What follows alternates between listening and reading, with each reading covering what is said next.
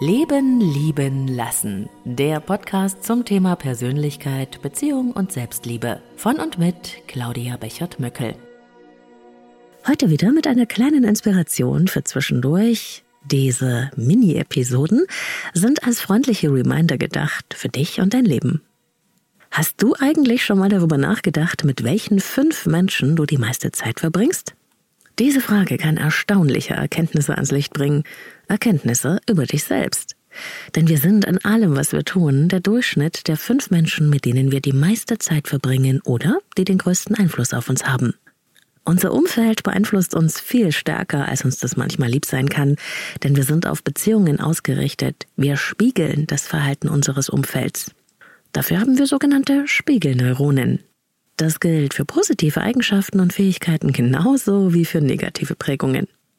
Je enger wir mit jemandem verbunden sind, also je mehr Raum dieser Mensch in unserem Leben einnimmt, umso größer ist der Einfluss auf uns. Das Spannende aber daran ist, dass auch die Forschung sich inzwischen damit beschäftigt, welche Auswirkungen das auf uns hat.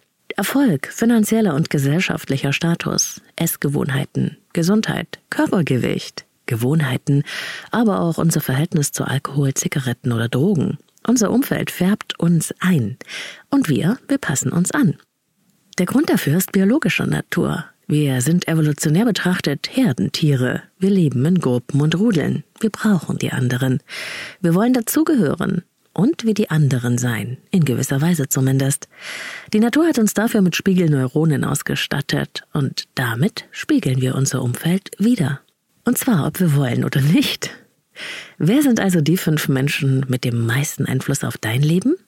Wer hat für dich Priorität? Nach wem richtest du dich aus, bewusst oder unbewusst? Mit wem verbringst du die meiste Zeit? Du kannst dir dein ganz persönliches Netzwerk auf einem Zettel aufmalen.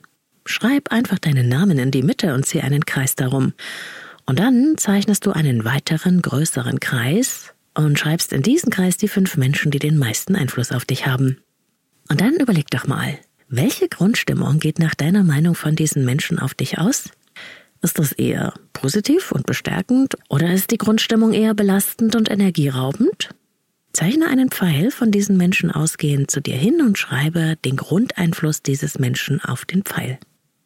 Finde nun für jeden dieser Menschen drei gute und drei negative Eigenschaften. Für die negativen Eigenschaften verwendest du rote Pfeile in deine Richtung, an die du die negative Eigenschaft ranschreibst. Kleinlich, stur und egoistisch könnte draufstehen. Grüne Pfeile dagegen stehen für gute Eigenschaften wie Kreativität und Großzügigkeit oder Mut. Denk jetzt mal darüber nach, wie stark der Einfluss der einzelnen positiven und negativen Eigenschaften jedes einzelnen der fünf Menschen auf dich ist. Wie empfindest du das?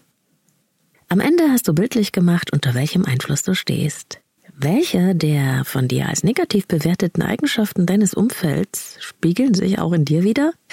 Welchem positiven Einfluss bist du ausgesetzt? Du wirst staunen.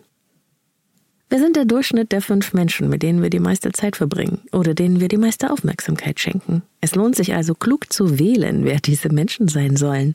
Und es kann nicht schaden, sich mit Menschen zu umgeben, die einen herausfordern und ein Beispiel geben.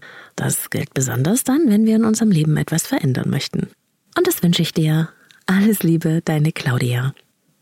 Noch mehr Tipps zur Persönlichkeitsentwicklung, Beziehung und Selbstliebe findest du wie immer zum Nachlesen auf meinem Blog www.leben-lieben-lassen.de und natürlich hoffe ich wie immer, wir hören uns am Sonntag wieder in der neuen Leben lieben lassen Podcast Episode.